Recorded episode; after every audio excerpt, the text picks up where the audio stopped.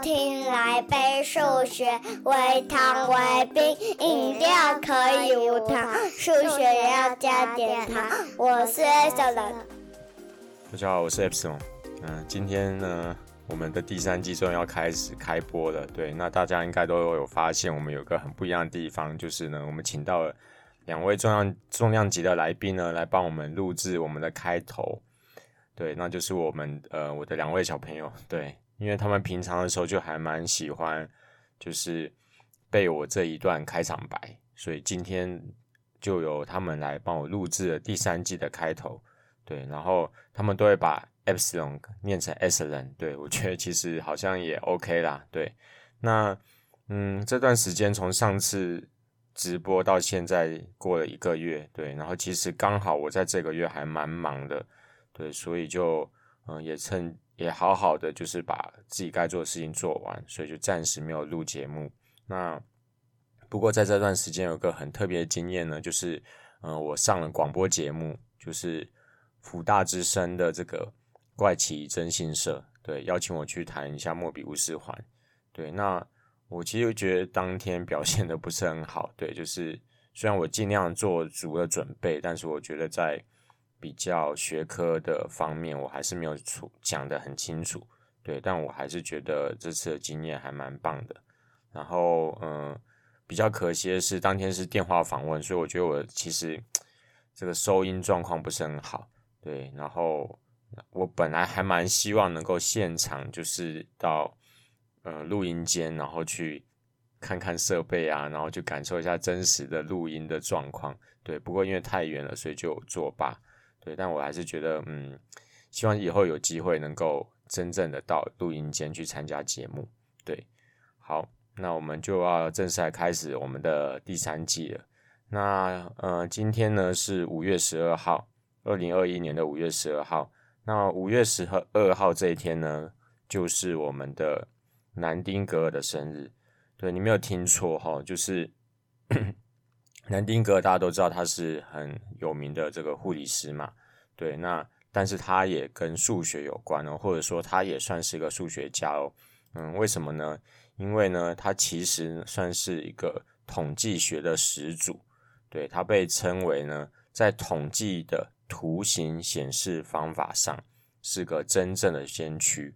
为什么这么说呢？因为他其实呢有一个。统计图表以它命名，就是南丁格尔的玫瑰图。为什么叫玫瑰图呢？它其实是一个嗯，用极坐标画出来的圆饼图。你你可以想象，就是一个圆形图，但是它又是可嗯有再加上长条图的概念在里面。对，所以嗯，图形看起来就像是个玫瑰花一样。对，那这是因为呢，他在那嗯他在国会报告的时候呢，所设计的图表。对，那因为他考虑到国会议员呢，应该不会阅读统计报告，对，所以他就设计一个图表，用图像化的方式来呈现统计数据。对，这其实就是统计图表的一个很重要的一个很重要的一个作用嘛。对，就是呃视觉化的方式，呃呈现数据，所以就是嗯一目了然这样子。对，然后嗯、然后我就觉得。呃，我查到这一段资料的时候，就觉得，嗯，就是我们的民意代表，嗯、呃，就是好像比较 不做功课的这样的一个印象呢，好像古今没有太大的改变，对，所以你到国会报告的时候，可能要用一个比较浅显易懂的方式来说明，对。不过这也促成了，呃，这个统计图表的一个算是一个进展，对，所以我觉得其实还蛮不错的，对。好，所以这个呃，南丁格尔呢，他就利用了呃一八五五年和一八五四年两个不同的年段的一个统计的图表，要他想去呈现是说，嗯、就是呃，大部分的人，大部分的这个死亡的原因呢，其实是可以预防的急性传染病，对，红色呃比较小部分是受伤，对，所以他想要说明的是。其实改善公共卫生条件才是最重要的一件事情。那详细的图表可以参考我们的附件的连接。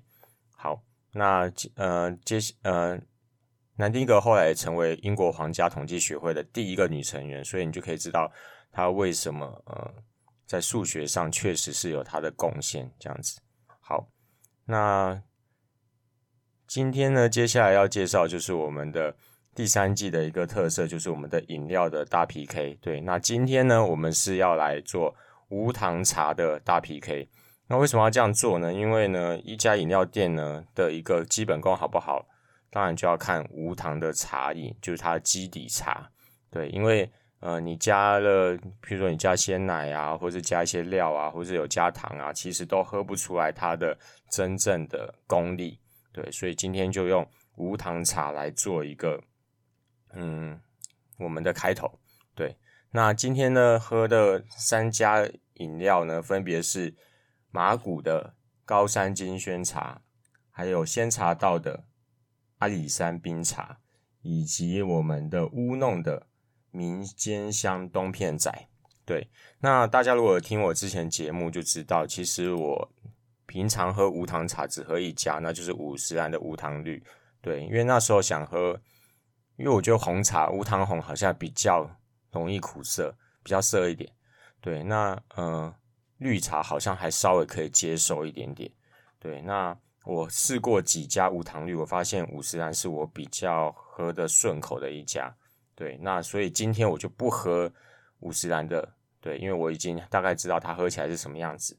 对，那我就挑了另外三间的无糖茶来做一个比较。对，那这是我上网查的，对，然后就是好像比较多人就推这三间的这三种饮料。对，那我希望呢能够还不错喝。那嗯，我在我给五十岚的无糖绿的评分大概是满分是六分的话，完美的六分的话，它五十岚应该可以拿到五点五分，就是嗯不到完美，但是大概也也很不错的。对，那我们接下来就来看看这三家饮料到底分别评价如何。那我们先喝马古的高山金萱，就是我依据评网络上推荐的程度由低到高，那。呃，第三名的话是马古的高山金萱茶，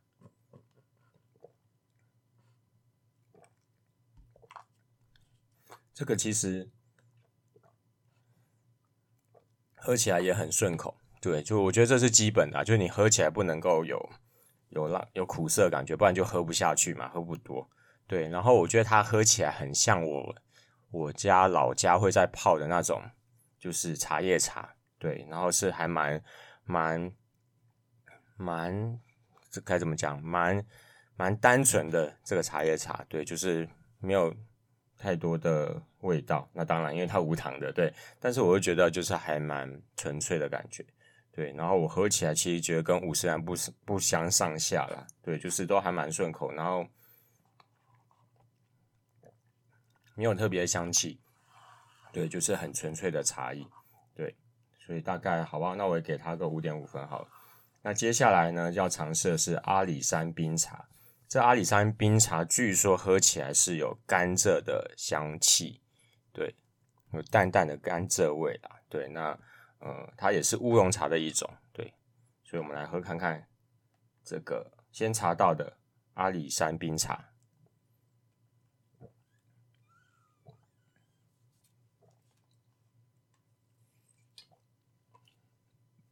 它喝起来真的就和金萱喝起来不一样，确实是有，我不我不知道有算不算甘蔗的味道，但确实有一种比较特殊的味道，对，然后你喝了之后，它会慢慢的散发出来，那我们就暂且认定它是甘蔗的味道好了。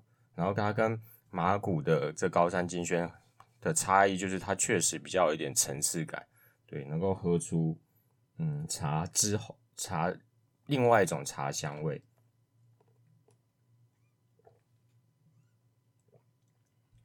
嗯，然后也是一样，比较不会苦涩，不过茶味稍微有比较比麻古再重一点。然后它喝完之后是会有一种回甘的感觉，不是回甘，就是喝完之后会还会有一些余韵的感觉。对，就是那个可能真的是甘蔗的香气会跑出来。对，不过它茶味比较重一点。对，好，那我们最后来喝网络上说到无糖茶饮，大家最推荐的是这个乌弄的冬片。乌弄我觉得他做茶哈，感觉蛮厉害的。不过他好像是还要再加上一些那个料。对，那我今天都是不加料的状况下来喝看看冬片。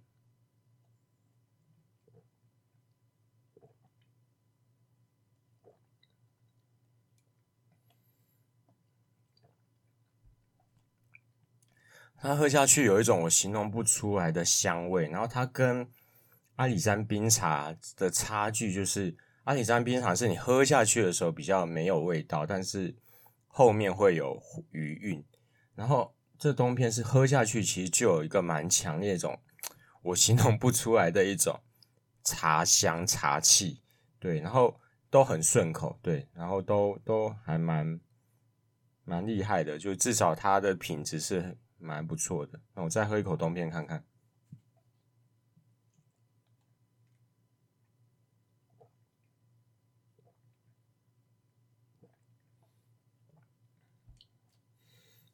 嗯，这样比较起来的话，冬片它有它独特的香气，但是我真的形容不太出来。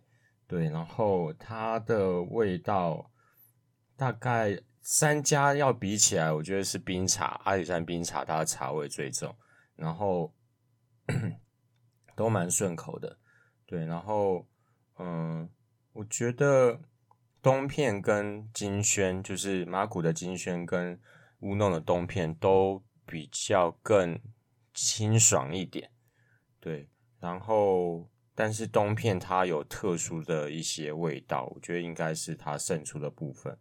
嗯，如果三焦评比的话，我觉得大概都是五点五分的水准。但是如果真的要比较起来的话，我觉得，嗯，我还是比较喜欢喝五十兰的无糖绿，就是它，嗯，它比较单纯一点，对。然后，嗯，应该我觉得喝了比较不会有负担，对。然后再来是阿里山冰茶，对，就是鲜茶道的，对，因为它的那个甘蔗的香气很明显，也很特别，对。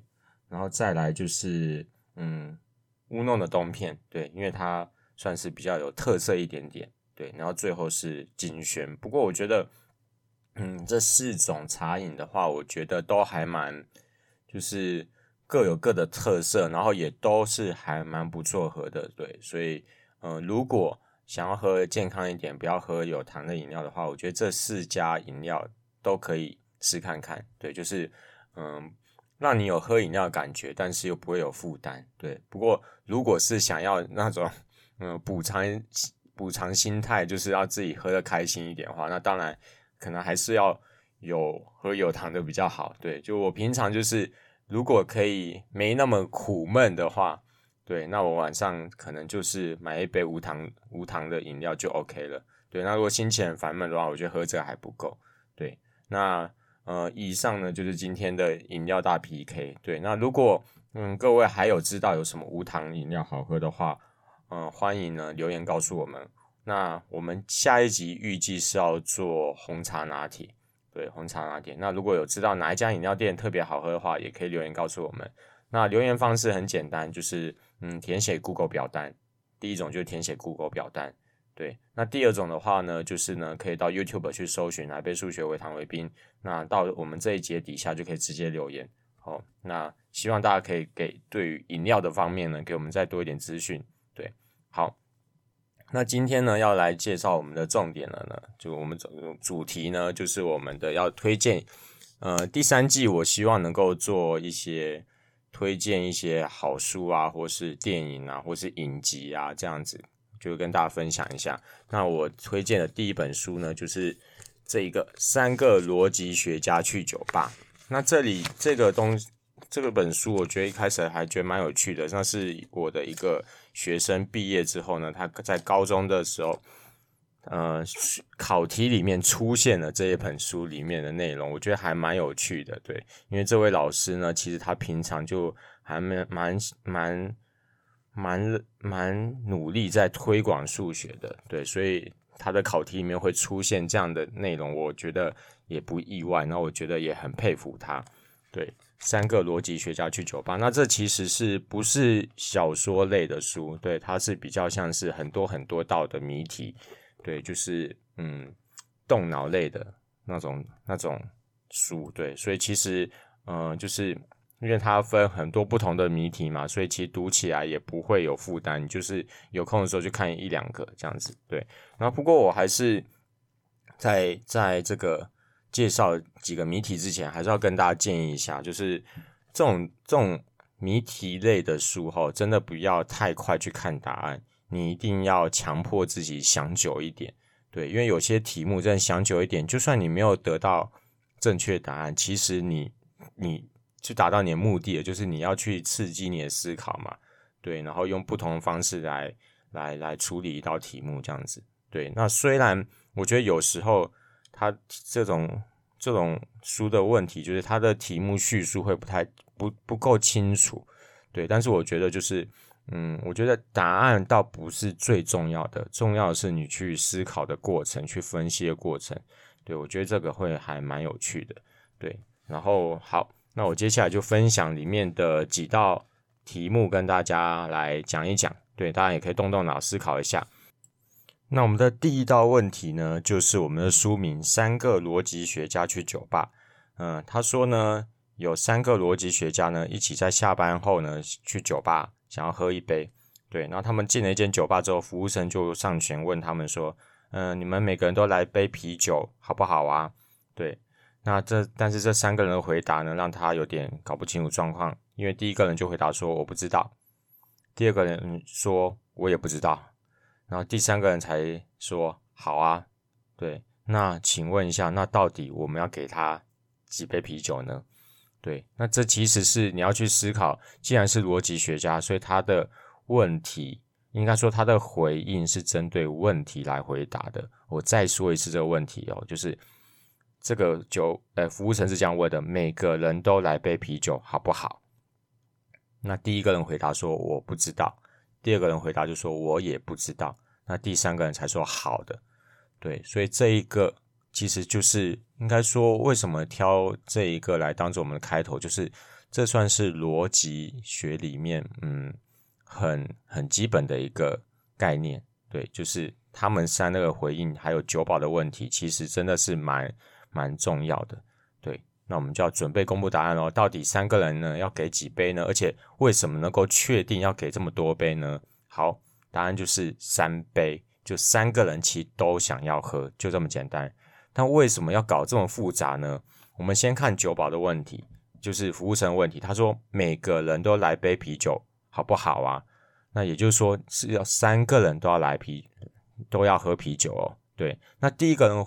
因为他没有，他们三个其实没有先讨论说你们要喝什么的，所以第一个人呢，他他的回答可以有三种，哦，第一个就是我不知道，哦，就是他的掌握资讯不够；第二个是，嗯，好，就是他的资讯充足，然后他确定三个人都要喝；然后第三个就是不要，哦，不好，也就是说他确定，确定是不要的。对，所以你先有这个概念，就是他的回答是三选一的，就是不知道好不好。对，所以你看他为什么要回答我不知道呢？我们先想，如果这位，呃，这个第一个逻辑学家他不想喝酒的话，那他就回答说不要，因为呢，服务生的问题是说每个人都来杯啤酒好不好？那如果他自己不想喝，他马上就可以否定说我不是不是每个人都想要喝，对。但但但是他能不能回答说好啊？也不行哦，因为他要确定三个人都想喝的时候才能够回答好。对，所以既然他他不知道另外两个人想喝什么，他自己自己又想喝，所以他只好回答我不知道。对，那我们来到第二个人，他一样是三选一。对，那如果他也不想喝的话，他直接就可以回答说不要。好，那但是他没有这样回答，可是他又不确定。他知道第一个人他想喝，因为他逻辑力很强嘛。可是他不知道第三个人想不想喝，所以他这时候也只能回答我不知道，因为他想喝，所以他不能拒绝，可是他也不能代表三个人同意。那到了第三个人呢，情况就很单纯啦，因为他知道前两位都想喝，他自己也想喝，所以他就回答说好啊。好啊的意思说好啊，每个人都帮我们每个人都来杯啤酒好了。对，所以我觉得这个就是嗯、很很好的一个逻辑入门的题目。对，就是嗯、你投你服务生问的问题哦，然后你要怎么去回应？那你得到的资讯够不够充分？到底是你是要回答对或不对，或者是还不知道？也就是说，你的资讯还不清楚。对，那从这样子每个人的回答当中，在我们可以得到额外的资讯哦，所以我觉得这题其实还蛮有心，蛮有意思的。对，所以这个就是三个逻辑学家去酒吧。哦，前两个人都回答说不知道，要要不要给我们三个人都啤酒？不知道。那第三个人就可以根据这个资讯去去给出答案了。好，所以这就是我们的第一道题目。好，那我们接下来看第二道题目，是蛮经典的一道题目，就是说谎，岛上的说谎者。对，他说呢，你到了一个岛上，然后岛上有两个部落，那有一个部落的人都说真话，也就是嗯、这个所谓的诚实村的人啊。对，那另外一个部落都说假话，也就是说谎言村的人。好，然后你呢，想要到这个岛上的宫殿去，然后你发现到一个。交叉路口呢，有两个指标都指向宫殿，于是你就遇到一个人，你就想要问他说，到底哪一个是前往宫殿的路？那请问你现在要怎么问这个问题？那你要注意的是，你不知道他是诚实村还是谎言村的人，对，所以呢，然后还有另外一个资讯是，诚实村的人只说实话，谎言村的人只说谎话。那你要问什么样的问题才能够？嗯，问出真正直往宫殿的路。好，这题其实蛮经典的题目，哈，所以就是呃，你的问的问题其实是要有经过设计的。对，那我们要准备公布答案哦。哦，这题还算是逻辑学上也是一个经典的题目。好，你应该要这样问他：嗯，我想要前往宫殿，请问，嗯。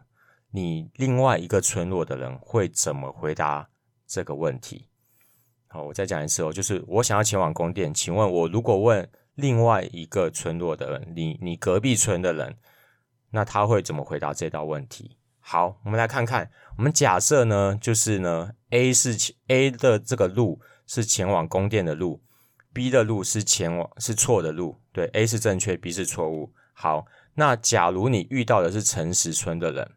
你遇到是诚实村的人的话，那也就是说他隔壁村是谎言村，所以他就会直往什么路？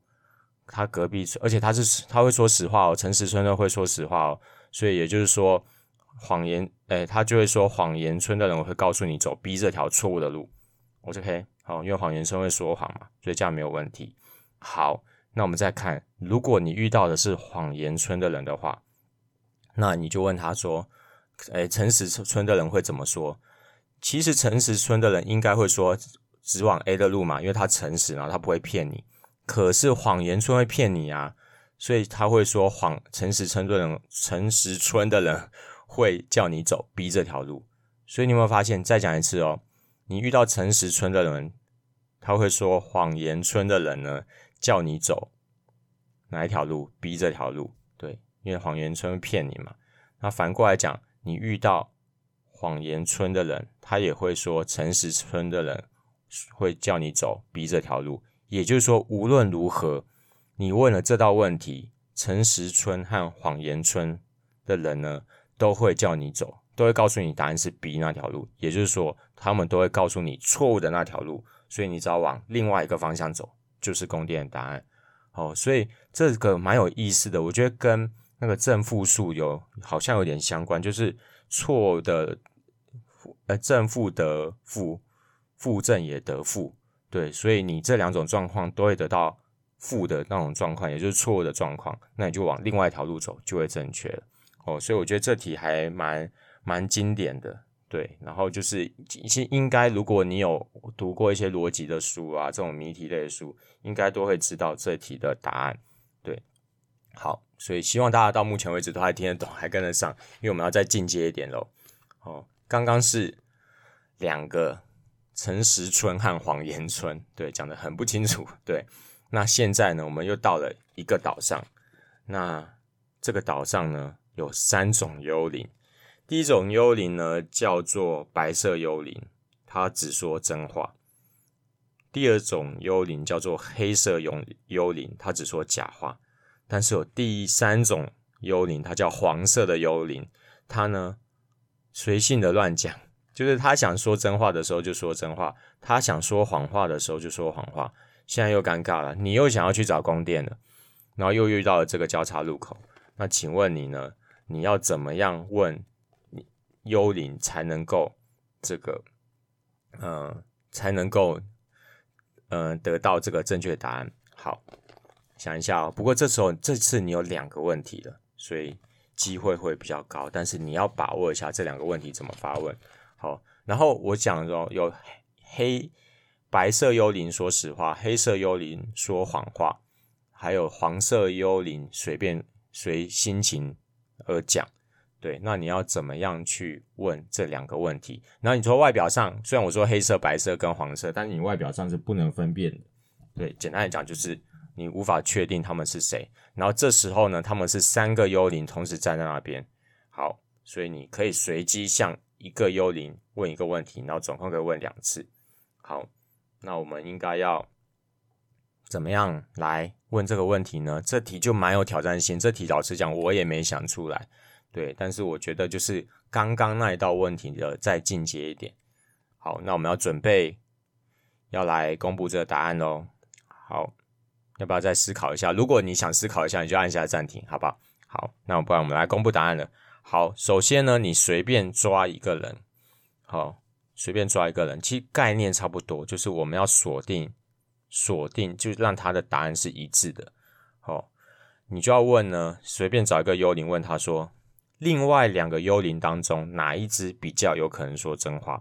好，另外两个幽灵当中哪一只比较有可能说真话？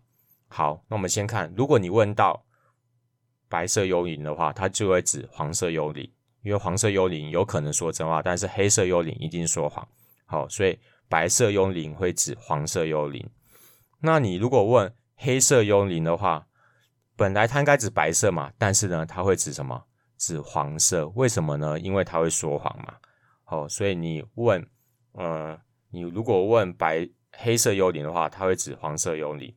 好，那这时候呢，如果你问黄色幽灵的话，那它怎样？有可能指黑，指的是黑，也可能指的是白，对不对？也可能指的是白，对。所以总之呢，就是一黑一白，对吧？好，那这时候呢，我们呢就会就会确定一件事情，就是，嗯，你想想看，这三只幽灵呢，你最怕问到谁？答案是黄色幽灵，对不对？因为他一下说实话，一下说谎话，你无法判定，对，所以我们应该就要避开它。所以你看哦，你问到白会指黄，问到黑也会指黄，对不对？那问到黄，它就会指黑或白其中一个。可是我们只要确定我们问的人不是黄就好，对不对？所以如果你遇到白，他指黄，那你就问第三个的人他是黑。你遇到黑，他指黄，你就问第三个是白。你遇到黄，他不管指黑白，你就问第三个人，他要么是黑，要么是白。总之呢，你就是要让你的第二个问题不要问到黄色幽灵。那你现在应该知道，只要你不问到黄色幽灵，你问黑或白，那你就可以用哪一招？就是我们前面那一招嘛，就是呃，就是如果我要去问去旅馆路的时候，另外两个人呢？除了黄色幽灵之外的幽灵会带我往哪里走？那这样子他就不会乱讲了嘛，对不对？好，所以我再讲一次哦，就是我要用第一个问题区分哪一个幽灵是黄色幽灵，因为他会随机乱讲，最可怕。好，那只要一旦黄色幽灵确定之后，我确定我问到的不是黄色幽灵之后，我就可以用我前面的那个招式来问出错误的路，得到正确的路。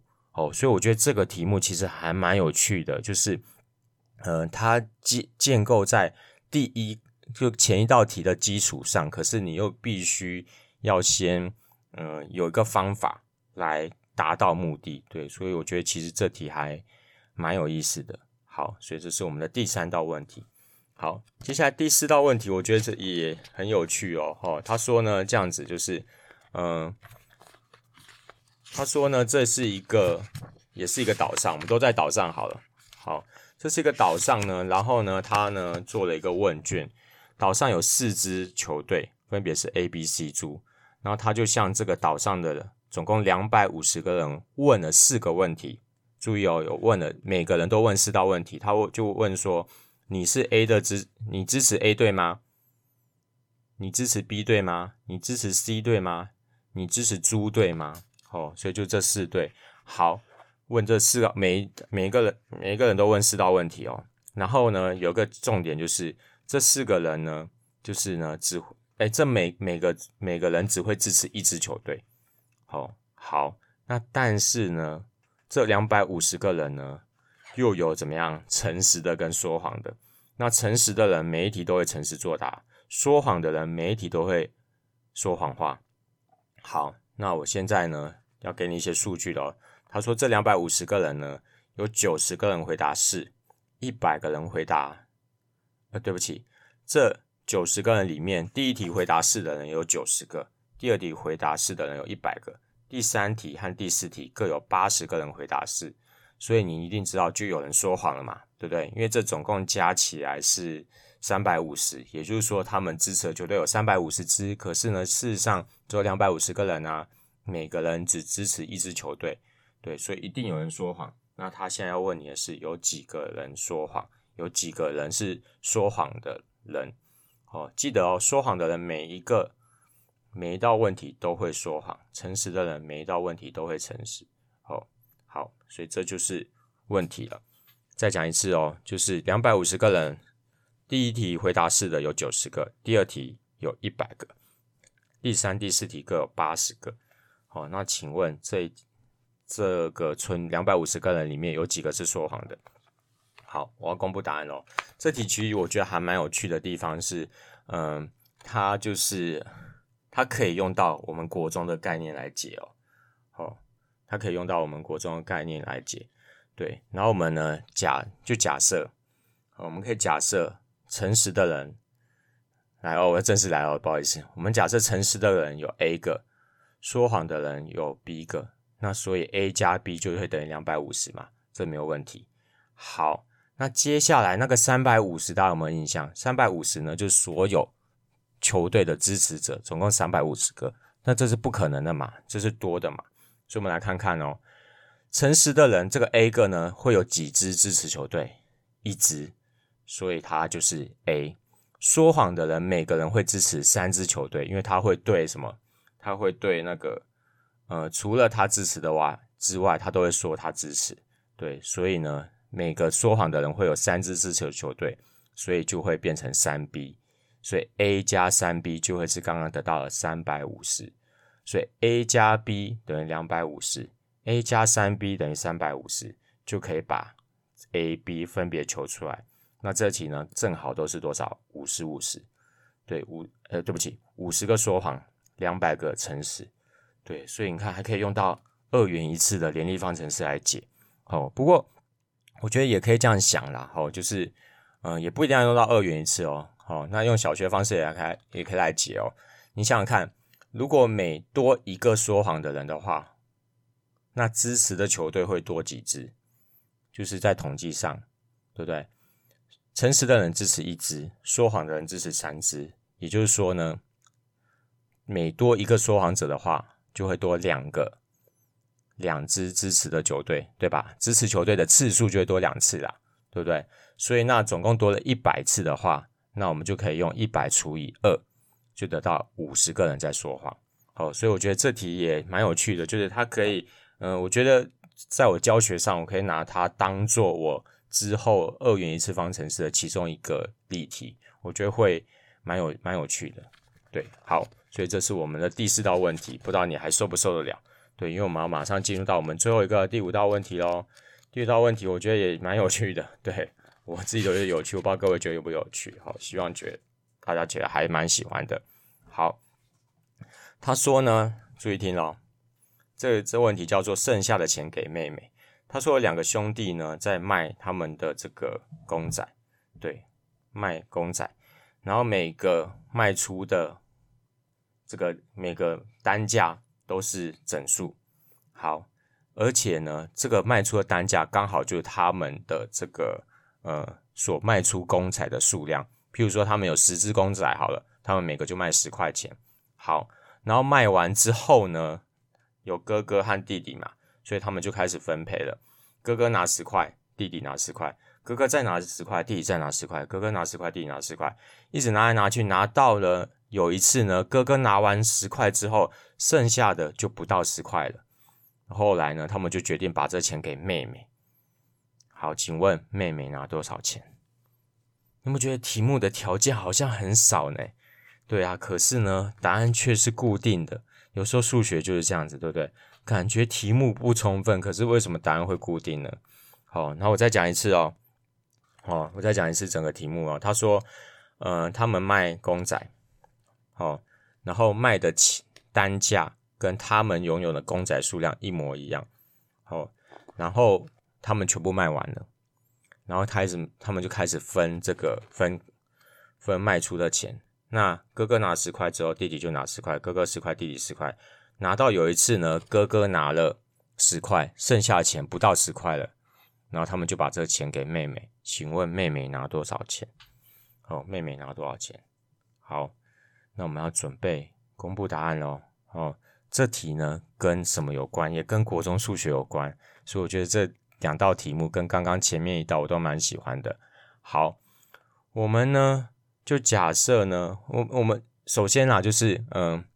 大家都可以从刚刚例子看到嘛，因为他卖出的钱、卖出的单价和卖出的总量是一样的，对不对？十块就卖十个，对，所以这个一定是一个，嗯，这个这个总价一定是完全平方数，一定是某个数的平方。好，那我们就假设它是一个十 a 加 b 括号的平方。哦，也就是说，我们假设它的一个呃单价和总数量都是十 a 加 b，那我们把这十 a 加 b 括号的平方把它展开来，展开来之后，你就会发现怎么样？它会等于一百 a 平方加二十 ab 加 b 平方。这一点有什么重要的呢？重要的地方就是一百 a 平方和二十 ab 这两个数都可以被二十整除。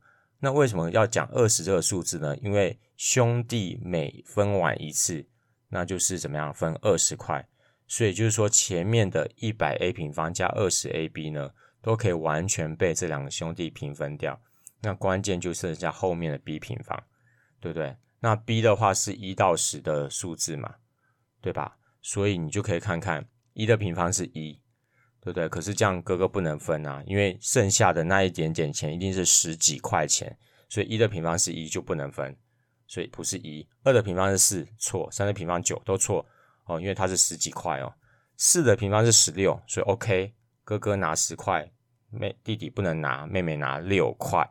好，五的平方二十五，二十五也错哦，为什么？因为二十五的话，哥哥拿十块，弟弟还可以再拿十块啊，对不对？然后剩下五块，哥哥拿不到。哦，所以五的平方不可能。六的平方三十六，可不可以？可以哦，因为三十六，哥哥拿十块，弟弟拿十块，哥哥再拿十块，剩下六块钱就给妹妹了，一样是六块哦。接下来七的平方是四十九，那哥哥十块，弟弟十块，哥哥十块，弟弟十块，剩最后剩九块，哥哥没办法拿，所以不可能是七的平方。八的平方六十四，哥哥弟弟拿拿拿，剩四块钱，所以也不对。九的平方八十一。那那那那，最后剩下一块也不对，好，所以大家都知道，虽然看起来很多种可能，对不对？那个 b 的平方从一的平方到九的平方都有可能，可是能够符合刚刚那个条件，就是哥哥拿完十块，剩下的钱弟弟没办法分的这种情况，竟然只有一种，诶，应该两种，就四的平方和六的平方，对，但是呢。无论如何，在这种情况下，妹妹都是拿六块，哦，所以我觉得这题还，嗯、这个这个问题真的还蛮有趣的，然后又可以跟我们的这个这个应该叫乘法公式有关，对，所以我觉得，嗯，这题也蛮有趣的。好，那以上呢就分享里面的五题呢，来跟大家做个分享。对，然后三个逻辑学家去酒吧真的还蛮推荐大家去看一下的，里面还有非常非非常多好玩的题目。对，然后呢，我如果以后有看到好的题目，也跟持续跟大家分享。好，哦，这集呢录了非常久，又破了史上最长的记录了。好，感谢您今天收听。那如果对于我们节目有任何意见的话，欢迎填写 Google 表单，让我们有改进的方向。那我们下礼拜三再见喽，拜拜。